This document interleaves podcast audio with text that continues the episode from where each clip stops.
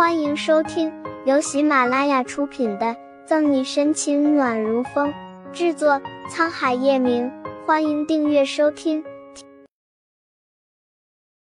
第一百一十七章，这一出大戏。警局里，顾青惊讶的看着林议员：“哟，小丫头又犯什么事了？短短十天不到的时间，二进宫。”在来的路上。林一元就醒了，没有之前的激动，反而安安静静的待着。都没事做了吗？听说张队新接了一个失踪案，你要不要一起去帮他？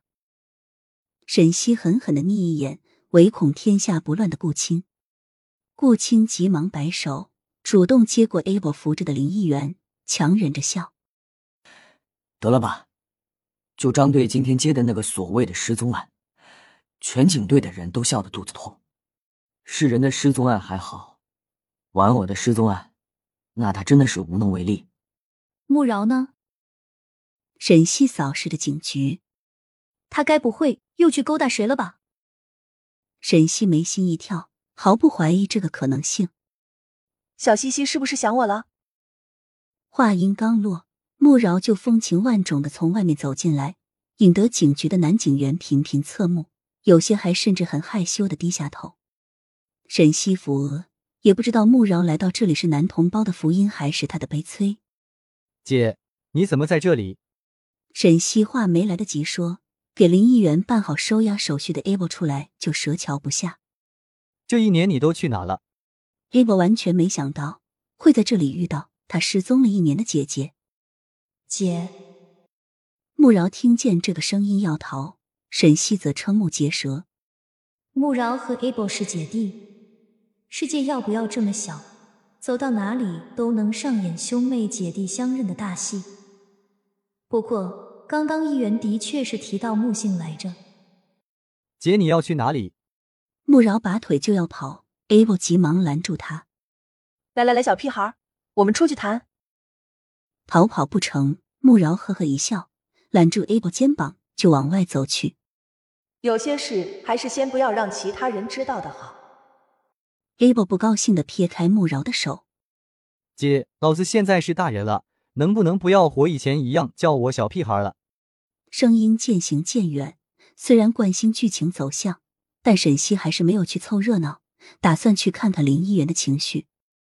即使林一元现在被仇恨蒙蔽了双眼，但沈西还是把他一如既往的当做妹妹看待。如果爱还没到拘留时，沈西的电话就响了起来。掏出手机，看着屏幕上的来电显示，沈西开心的笑着，到走廊边接通。喂，宋妈妈，怎么了？小西呐，你忘记明天是什么日子了吗？宋母苍老的声音透露着慈爱。啊，明天是。沈西眼里满是促狭的笑意，故作疑惑。明天是什么日子来着？沈西暗恼，不是今天宋妈妈给我打电话的话，我还真忙得忘记明天是什么日子了。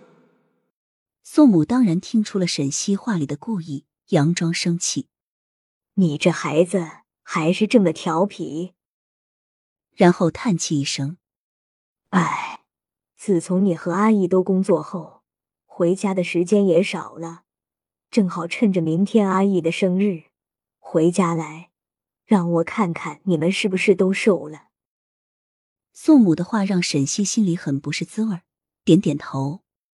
嗯，好，宋妈妈，我们到时候都会来的。怕宋母担心，宋义和沈西很有默契的没有把他们被绑架的事情告诉他。挂断电话后，沈西从窗子往下看，眼里透着迷茫。简单和林议员谈了一下。确定他不会有事后，吩咐狱警好生照顾，就去医院看望宋义。还没有到下班时间，所以这次沈西没有遇到叶晨玉。和盛世庄园大气冷色调不同，叶家别墅有显奢侈豪华。你今天来找我，就是为了这件事。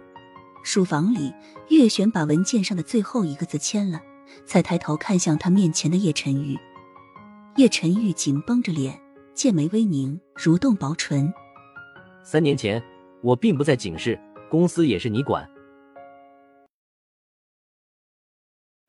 本集结束了，不要走开，精彩马上回来。